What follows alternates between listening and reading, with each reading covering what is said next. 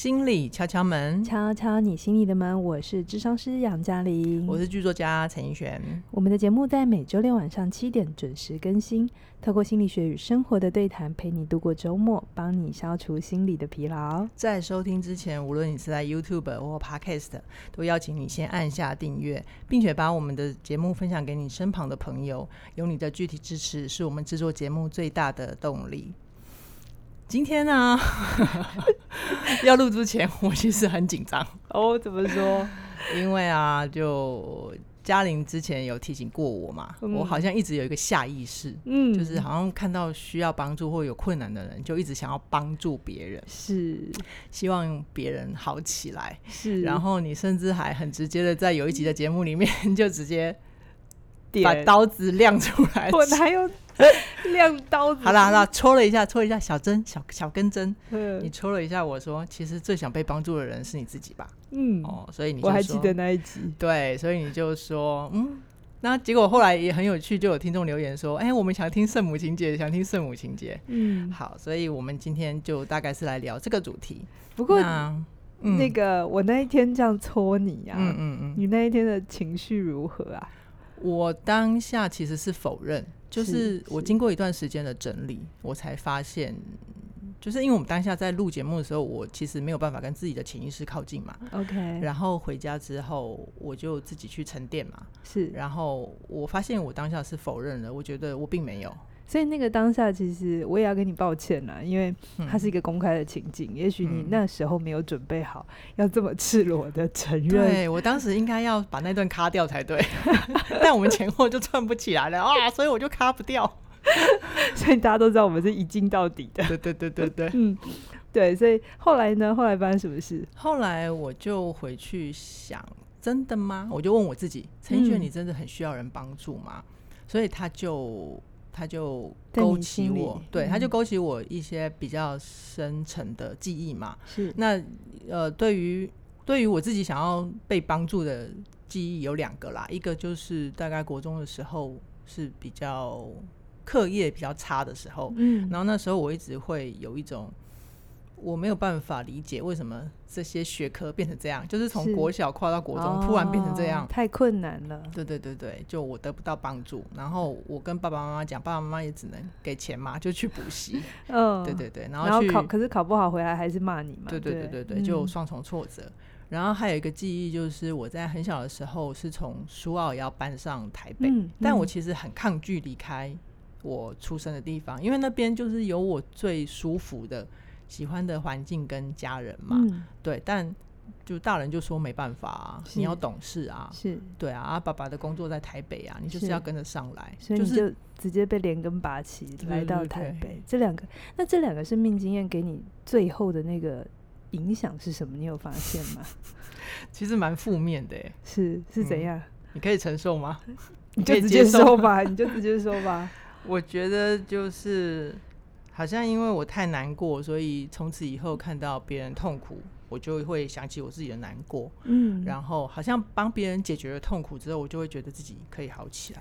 哦，你很需要透过帮别人解决别人的问题，然后让自己觉得好一点。嗯，因为当年的你没有人在你旁边 解帮你，对，就很无助，所以我就会想要去有有一点有一点补偿效应吗？就是想要去当那个可以帮助人的人，他会让我觉得有力量。哦，你这样真的很不，就是如果一不小心，真的很容易变成救世主情节，或是我们说的圣母玛利亚情节。好啦，对啦，所以我们今天要聊这个呗。哎、欸，我先说哦，我说很容易不等于你现在就是哦。好，好，我们只是说你要对这件事情有觉察，有意识。就像那个时候，我就因为我们工作不只有录音嘛，我们平常还有很多很多的互动。是我是在这么多的互动里头，我发现，嗯，陈奕璇，你怎么这么容易？也许是因为我们的工作更容易接触到需要、嗯、呃是协助的朋友，或是现在他很很痛苦的人。是是。那我觉得呃我自己也有我自己工作上的呃。训练，或者是我知道哪些是我能做，嗯、哪些是我不能做，或做到哪里就好。对。可是对你们来讲，也许你们从来没有受过训练，嗯、所以很容易就真的全心全意的就 投入进去，嗯、就忘了。其实很多时候，当我们太急着给东西的时候，不见得是对对方是好的。好哦，谢谢杨老师的提醒。这真的是我自己也就是新手咨商师一段时间，嗯，我才发现的事情。所以，我讲这件事情，并不是要去责备任何人，嗯、或者是如果你今天有发现，哎、欸，你好像很容易想要。照顾你身边的人，而且他的状态是很差的。嗯、可是你所有人都叫你放弃，可是你还是会觉得你有责任，你有应该。嗯、那我觉得这一集的节目你就好好的听，嗯、听听看有没有什么东西是对你有有用的，你就把它拿回去。没错。好、哦，那在开始之前，我还是先解释一下哈，什么叫救世主情节？可能有些人就觉得，嗯。一起这一下，嗯、其实救世主情节或圣母玛利亚情节，我们通常在有毒瘾、酒瘾，嗯、或者。呃赌，另一个赌赌博的赌，哦、一个是吸毒的毒毒瘾跟毒瘾，哦、欸，这是一样的。你这样听起来讲好像，反正就是酒毒赌啦。嗯，然后我觉得你这样一讲，我就想到画面里面就有好多那种社会案件啊，是就是特别是男性或者是女性有赌博毒瘾，但另外一半就会不离不弃。的守在身边。嗯对，是这种状况。对对对对对，在这样的家庭，我们最常容易看到这种圣母玛利亚情节的状态。那我们会觉得，它变成了一个共构的系统。其实今天有一一个人有毒瘾、酒瘾，他如果身旁的人都没有要去 support 他，没有要帮他擦屁股，或者没有一直想原谅他，其实让他资源耗尽的时候，他其实呃，就两个嘛，一个就就。就嗯，就只能变好，他必须去找别的解决方案了。对对，他就无法用他本来最舒服的状态继续下去。嗯嗯、可是一个人可以一直烂下去，或者是我们看到一个他的不好的行为可以一直重复下去，是因为身边有人在包容他。对。对，所以这种东西其实你放大来看，有一些家庭结构，你会看到孩子不怎么 OK，嗯，可是父母亲就是无条件的一直支持，嗯，其实这里面都有这种情节存在，只是或大或小而已。哦嗯，好难哦，什么东西很难？就就其实刚刚杨老师讲到的那个另外一半有状态的时候，其实我相信稍微比较好的，嗯，有功能的那一半，嗯，他一定有一些心理负担，就是如果我真的走了。那他真的去走绝路啊，嗯、或者是他更糟啊？嗯、就其实会让人有罪恶感跟负担的。嗯、对，对你讲的放不下的是这个，你讲的非常会觉得自己有责任感，对，对不对？对，我觉得适度的责任感是需要的，而且他是我们的家人，我们不能看到他变坏，然后我们就走掉嘛。是啊，这不是不对的。可是我们现在在讲一件事情，它是一个长期的状态。嗯，而且你试过几次之后，你发现他。似乎没有变好的时候，你就必须更换策略。这在心理学上面是很重要。就是如果一个方法已经是不好用的、嗯、无效的，我们就必须换策略。嗯、可是你会看到，在这样的结构里头，没有，就是一招打到底，然后就会就一起嗯玉石俱焚。而且你会看见这里面有一个。有圣母情节或者是救世主情节人，他们有几个特点。嗯，第一个特点就是他们会夸大对方的痛苦或困难。嗯，嗯然后我们他会把对方对自己的需要，就像你讲的，嗯，如果我例外系，就不是，这是这是摆烂的人说的话。摆烂的人哈，他自己会跟自己说，嗯，就像你刚才讲的，如果我离开了，嗯，他会更惨。对，如果没有我，他会怎样怎样？所以他会放大对方对他的需要。嗯嗯，其实。这个过程当中，他会不自觉的增强自己留下来的理由，哦，然后继续牺牲、奉献、付出，所以他必须不停的夸大对方的痛苦，OK，然后不停的牺牲自己，就像你刚才讲的，嗯、所以他就透过牺牲这件事，因为不管用圣母玛利亚或救世主，其实他都有一点宗教的意涵在。我等下会讲后面的原因。那当然，在宗教上面是比较呃鼓励我们呃奉献或者是大爱。对，但是我还是觉得要有一定的限度啦。嗯嗯嗯，嗯然后甚至是我觉得还有一些更严重的事情，当对方已经明确的说我不需要你的帮忙的时候，嗯、有的时候是没有有这种情节的人，他们还会生气。比如说我刚才讲的家庭结构最常有，嗯、就是父母亲其实常常会有一种无法看到小孩不好，无法看到小孩痛苦，哦、然后他就会很想去拯救他。对，其实这里面都有这种。这种情节存在，好，所以就其实很复杂哈。非常复杂。再往下往细下面讲的话，我们可能要录两个小时了。这一集是我很想讲，可是其实，哎，它在食物上面确实是很很细微的，很可能你的意识一直觉得没有，对，可是你的潜意识一直在做这件事情，没错。所以我常常会说，有救世主情节的人，如果一句话讲完，就是他很容易打动自己，他透过牺牲奉献，他打动的是他自己，却没有意识到自己在打扰别人。我想想看哦，我有这种心情吗？嗯我很容易打动我自己，但我没有意识到我在打扰别人。嗯。其实你做一些事情是为了感动你自己，嗯，你觉得哇，我有为他做什么？嗯嗯。所以我其实是在透过付出在满足我自己的需求，一部分是。但我不是叫大家不要帮别人，而是在你帮的，我觉得全世界最难做的一件事情就叫好人。真的，我觉得赚钱这件事还没有很难，因为他呃原则清楚。嗯，呃，游戏规则也清楚，嗯、权利义务清楚。是，可是你知道，我觉得行善真的是世界上最困难的事。我自己在职业的过程当中，我经常会有一种感觉是，我以为我在对他好，嗯，我以为我在帮他，嗯，可是其实常常是好人做坏事。事对，或者是像我们日常生活当中，比如说你的家人有一些就是比较生活生活能力。比较不足一点，那你就会想说，哎呀，他很辛苦，那我来帮他做这件事，嗯嗯嗯嗯、你就帮他承担了大部分他应该自己要学会的事。等到他真的长大了，他其实没有能力去照顾他自己。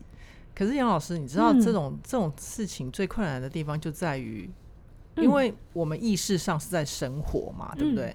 那我们没有办法去去知道对方的他的那个他他的心理状态，他到底是。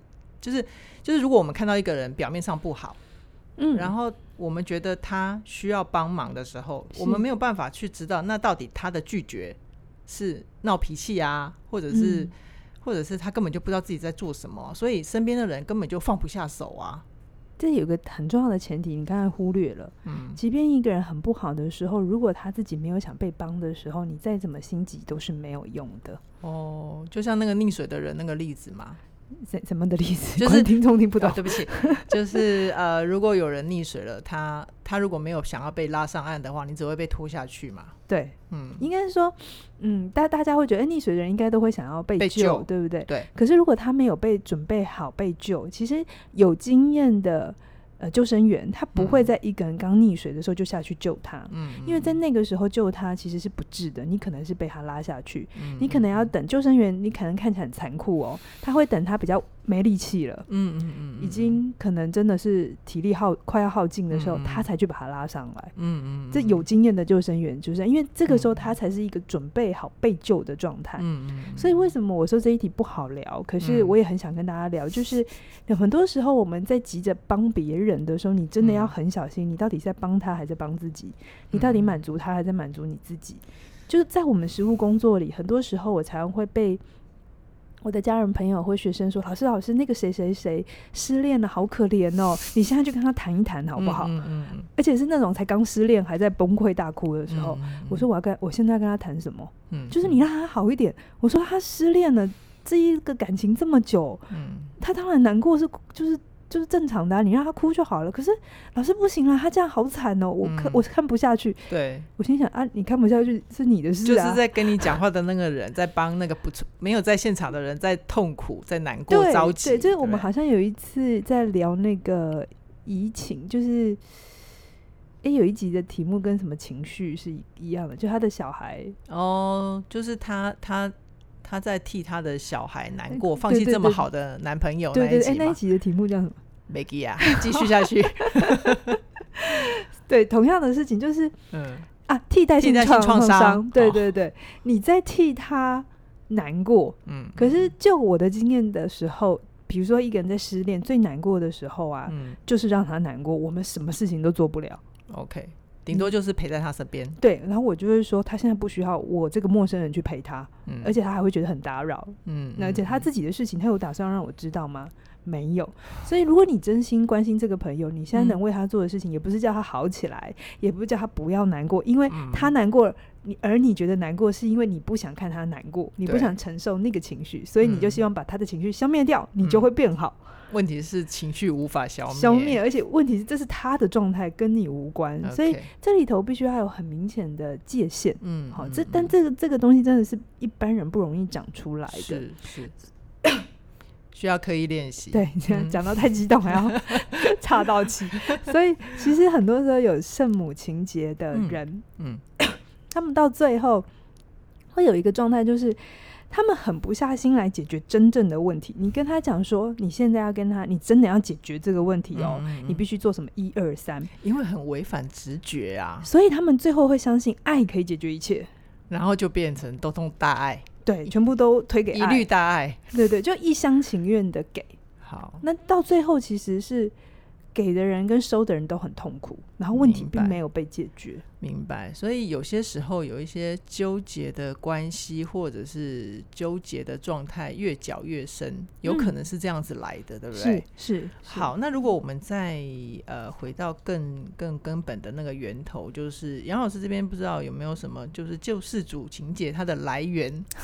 它是怎么怎么发生的？我觉得这很多原因。那我今天想讲一些社会文化的因素哈，因为我们的节目常在讲个人。个人内在嘛，嗯、对不对？那、嗯、有一些人都会觉得，反正都是个人的错，嗯，好，嗯、这个世界都没有错。好，那我今天就补充一点世界的错。杨老师真的非常非常关注我们所有听众的留言哈。其实所有事情都有内外啦，哈。那因为有时候节目的关系，我不可能把所有事情都讲完，大家这样变成一堂课，嗯、大家又不想听了。对对对。我今天讲一点外在的因素哈。其实所有我们的行为，真的也不全是家庭、个人，哎、嗯，文化绝对会影响我们。我刚才有说。嗯救世主情节，或者是圣母玛利亚情节，它就是个很宗教的名字嘛。嗯嗯 嗯、而且我们大家都知道是哪一种宗教。我没有，我没有要诋毁任何宗教，嗯、我也呃个人就是在宗教上面我没有任何偏好。是是。但我们必须说，那样的教义确实会让人一不小心就是梭哈的概念。嗯嗯嗯。嗯，那这是关于宗教。嗯，嗯，那这这这个不是我的强项，我就是点到一下。那另外一个我有看到比较明显的，其实是故事，所谓的童话或神话对我们的影响。嗯，我举一个例子，大家可能都不知道，原来我们每天每天在听的故事，会在我们的潜意识里留下这么大的影响。很多人都不知道，故事它充满了催眠啊，你自己的。在做的事情不就是这样吗？你以前是在图外多少人的心灵？我我以前在做的时候，我不知道，我是因为越来越接触心理学，我才知道啊靠，这原来里面是这个啊！是啊，所以我们才会说，我们是我们的某一位，嗯，他写的那种。琼瑶的戏就是嗯，嗯，会影响一辈一代人的这。这如果上过写作课的，就都听过我们在讲过这一段。好，好，我讲一个大家听过的故事，叫《美女与野兽》。好哦，大家应该知道这个故事嘛？嗯，好，我简单简单讲一下，就是呃，这个。野兽为什么会变成野兽？就是那个王子曾经有一个女巫去跟他说：“哎、欸，你的花园里的玫瑰很漂亮，你可不可以给我？”对。然后王子就不要，我就是不想给你、嗯、这样子。你刚刚的语气好好机车哦。然后他后来就被下下诅咒。下诅咒。嗯。那你看一个帅帅的人变成一个野兽，那当然怎样，心情不好，心情不好就把自己关起来，心理扭曲啊。好，就心理扭曲嘛。然后这时候呢，反正阴阳际会之下。呃，那个女主角，女主角出现了，她要去救她爸爸，因为她的爸爸被野兽抓抓起来，然后她就去交换这样子。对对对。那好看的细节就是女主角怎么认识这个野兽哈，然后透过跟野兽的相处，嗯嗯嗯，慢慢的软化了这个野兽的，看见他的正义啊、勇敢啊、善良啊。之类的，然后最后呢，这个野兽还因为这个得到女主角全然的爱，所以他变成什么？他变回人类了，叮叮。所以这整个故事有一个暗示，就是只要我们有爱，再糟糕、再凶狠的人都会被得救，他都会变成一个温柔俊美的王子啊！你知道这个故事在下这个暗示啊？对，你知道这在潜意识里头常常会让女性觉得，她眼前的这个男人再烂，我都要爱他，我只要继续付出我的温柔，我继续怎样。他就会变好，而且一般女性都会相信，最后他会得到一个王子。对，或者是他只要亲吻着青蛙，青蛙就会变王子。啊、殊不知，青蛙永远就是青蛙。啊、而且你看哦，这整个故事，美女与野兽的故事都没有去处理。嗯，王子他最初的那个自私，他有被解决掉了吗？嗯、然后他、欸、好像没有、欸。对呀、啊，没有哎、欸，最后就王子变回人，然后就幸福就过着幸福美满的日子、啊。然后那他最初最初的问题，其实完全没有去处理。嗯，所以你知道这些故事，我们当然听的时候很好听。嗯、可是其实现在有很多很多的翻案历史都在谈这些神话啊、嗯、童话对我们的影响。是是是，嗯，所以我会说，救世主情节，其实在很多的故事里，甚至包含我们看的电影，嗯、经常也都是这样写的，因为写这样子很讨喜，嗯，大家都想要成为那个被喜欢的好人，嗯，其实，嗯，其实我觉得你刚刚讲到这个故事，我就想到那个我们最新版的，好像也是迪士尼拍的，就是真人版的。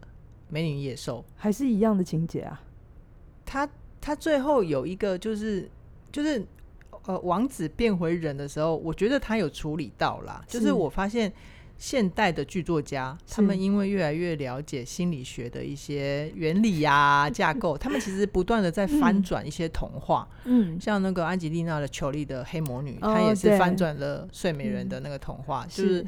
是就我会觉得，也许我们的潜意识都还留在过去的那个版本，是被那个旧版本的故事的影响。是，但我相信，就是下一代会好一点。对，对我我可以期待，可以期待。文化的改变没有这么快了。我讲这个也不是要去骂任何人，只是我要说要很小心。我们听了很多的故事，嗯，对很多人的下意识的喜欢啊，甚至是历史人物上的诸葛亮什么的，嗯嗯，他的喜欢其实是都是被塑造出来。嗯哼，那在我们无意识的去接收这些讯息的时候，我们要很可能的去模仿一些行为，嗯，可是不等于我们可以做的跟他一样好，甚至他会带给我们很大的负担。对对，所以关键就在于我们对于任何的讯息都还是要保持独立思考的能力嘛。对对，好。那如果回到今天的主题啊，太容易下意识帮助需要帮忙的人，这样子的人的内在通常是什么状态？嗯，我接下来讲的话不是太好听哦。我知道，我已经准备好了。就是你们知道吗？一个人会想要帮别人的时候，他在潜意识里头会觉得自己是比对方好的。嗯，甚至更 over 一点，他甚至觉得自己是比较优越的。嗯，所以他才能够去救人。嗯，然后透过去。帮助别人的时候，其实他就可以忽略掉自己的脆弱。哦，透过帮助别人忽略掉自己的脆弱。比如说，我们很多时候小的时候，我们看到第三世界国家，我现在觉得比较少用妈妈用这种事情在。你说非洲捐血、捐铅笔啊？对对对，在嗯，我们好像在一个国家比较富强之后，我们就会觉得，哎，我们有能力去去帮助别人。当然，我还是说行善某些程度是需要的，也很好。嗯，可是很多时候。呃，最近有很多的纪录片在讲，你行善如果没有用大脑的时候，你其实在摧毁当地的经济。嗯。所以我说，全世界最难做的事情就叫做善事。懂。对，但是我们为什么觉得我们可以救？是不是某种程度我们觉得，哎、欸，我们生活的比较好啊？我们是第一世界的国家的人啊，嗯嗯嗯、啊你们那是第三世界国家啊？哦，比如 说有一些时候，我看到有些人对新新移民，嗯，好，他们的态度就是啊，你们都那种人，好、我我觉得那不是很好听。确实，那其实，在我们的内在会有一种优越感。确实，所以很多时候有一种人，他很喜欢帮别人，嗯、或者很喜欢下指导棋，嗯嗯，是因为他觉得他比对方知道怎么做比较好。哦，所以，所以我才发现，原来就是之前我们在一直在录敲门的时候，我一直在问你说，我们能够帮大家解决什么问题，然后你就一直在踩刹车，提醒我踩刹车，就是、嗯、就是这一点，对不对？就是我的内在。我一直在提醒自己，不要变成一个我很优越，然后我知道，因为我读了心理学，嗯、所以我知道这件事情怎么做，嗯、所以我知道怎么过人生比较好。嗯、我觉得这是一件非常危险的事情。我很努力的跟我自己说，我只是在分享我可能的经验，嗯、而且这个经验不等于全部。全部的人都我我接触到的个案还是有限，我能够理解到的世界还是有限，所以对我来讲，我比较不会把自己定义在帮助别人，好，我会把自己定义在我在陪伴跟分享一些事情。好，嗯，谢谢杨老师，我长知识了，所以我才会一直很小心的说，不要在我们的频道上面变成到最后好像你所有的有心理问题，然后你就来，嗯、你来听是因为你心里有病，不要，拜托，不是这个样子，嗯、应该是你很喜欢心理学，然后你对于心理学的运用很有兴趣，然后原来哦，这个东西跟心理学有关，嗯、哦，这背后还有一些心理学机制，然后我们在生活里面是怎么运用，或者是我们看到什么可以分享给大家，嗯、所以你不要带着一个帮别。别人，因为当用一个帮别人的时候，就有一个东西，一个人叫做被帮，一个人叫做不好的，嗯、一个人叫做痛苦的，对，所以才所谓的帮才会成立嘛。是是是，所以这是第一个。好的，他们可能内在是有优越感。然后第二个是，嗯、这前面就有讲嘛，会想要帮助别人，很想要帮助别人，很需要透过自己被需要。而感觉到有价值，嗯嗯嗯，哎、嗯，这个其实我们讲过很多次，对，其实很多很多例子我们都说过了嘛，对，受暴男性、女性他们留在一个烂关系里头，我甚至还有一本书就写这本啊，嗯、就心理界限，对，是因为离开会让他们很挫折，嗯哼，因为离开他就得去面对他自己的问题，嗯，所以我常说这个议题不好谈，而且他不讨喜的原因是。到底你在帮，是你真的在帮，还是你透过帮他来逃避你自己的问题？对，嗯嗯，所以我才会在节目上就比较直接一点的点你，就是我好像不只有在那一集节目里头，常常感觉到，哎、欸，你当然也是因为这样，你会被我起点文化吸引嘛，嗯嗯嗯，你也会进到戏剧的世界。可是这真的要好小心，好小心，嗯、就是。你你凝视深渊，深渊也在凝视你，所以你在觉得帮别人的时候，嗯、哦，每每天每天我都会去想想，我今天跟我个案讲过什么，或者我今天跟我的学生，嗯、我今天跟我的员工，我在怎么告诉他们这件事，嗯、我会承认我自己还是会犯错，我也还是承认我不我不是一个全知的人，嗯。嗯，可是我会愿意去面对很多我后来觉得嗯这件事情不是很 OK，嗯，然后我再调整。好，那听到这里呢，我会觉得真的还蛮有收获的。虽然虽然我不否认，心里面有点痛痛的，就是我可能有优越感啊，我可能会太需要自己被需要，嗯，但我会觉得很棒的东西是我可以更把专注力先收回来自己身上。嗯嗯。那如果我们再延伸延伸下去来看呢，啊，就是。假如说我们也有听众朋友发现自己有救世主情节的话，可以怎么做呢？好，嗯，这边就只是一个建议哈，就是每个人的状态还是不太一样。嗯，如果你的那个救世主情节有一点点严重了，你自己有发现，好像你身边真的都有一个。很不好的人，或者是你经常在关系里遇到很不好的人，嗯，一直都是需要你要拯救对方的人。对，那你的议题可能比较大一点哈，可能专业的协助还是要。但这边我就讲一些比较 general 的做法。好，我还是觉得，就像我一些我的著作里讲的，一般人哈面对救世主情节，最基本要做的事情叫做你一定要设下界限。嗯，心理界限。我说合理的协助还是需要的。是，比如说看到自己的家人朋友痛苦的时候，如果他就是要你陪陪他逛街，可不可以做？嗯、可以。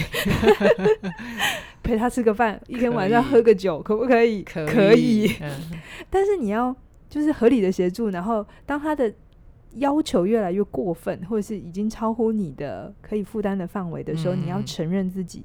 的界限，或者是承认自己哪里能力有限，对，做得到或做不到。嗯嗯嗯、可是对方一定会这个时候有一些情绪勒索，是是，或者他会在自己的情绪里头投射给你，丢给你。那这个时候你一定要很清楚的知道，有些议题是他的，他再怎么现在痛苦，嗯、你继续帮他，真的不一定比较好。好，所以要分清楚什么是他的，什么是我的，什么时候要踩刹车。嗯嗯嗯，这真的不是一个。很很直觉的做法，因为从小我们被爱或我们被教，就是你要对人好。嗯，而且会觉得爱是天然的、纯然的啊。是我还是觉得爱是天然的，是纯然的。我是说，就是 一般人会觉得他他是没有界限的，是是。对，但但我们现在在告诉大家的是，这里面爱是天然，爱是纯然，但里面要有界限。是，或者是我们不要过度放大爱的功能，因为有些时候，我现在看一些。电影或电视啊，到最后都会说、嗯、啊，就通通都是爱，我会有一点翻白眼，你知道吗？好啦，我们可以写出新的意义，好不好？我们来想一想。对，那你要承认自己的界限，然后再来就是、嗯、有个这很关键要听哦，哈，重点在这里哦。是什么？你心里一定不能放有一个期待，叫做对方一定要好起来。如果你一直觉得对方只有好起来，你才会好起来，那很抱歉，你就真的在这个情节里头。我知道了，会不会是有一种调整，叫做我尊重他？嗯，现在他喜欢喝酒，就是他最舒服的状态，那我就尊重他。嗯，在他需要的时候，我可以 陪他聊聊天。但如果他还是要继续喝酒的话，我就是告诉我自己，我尊重他，这也是一种爱。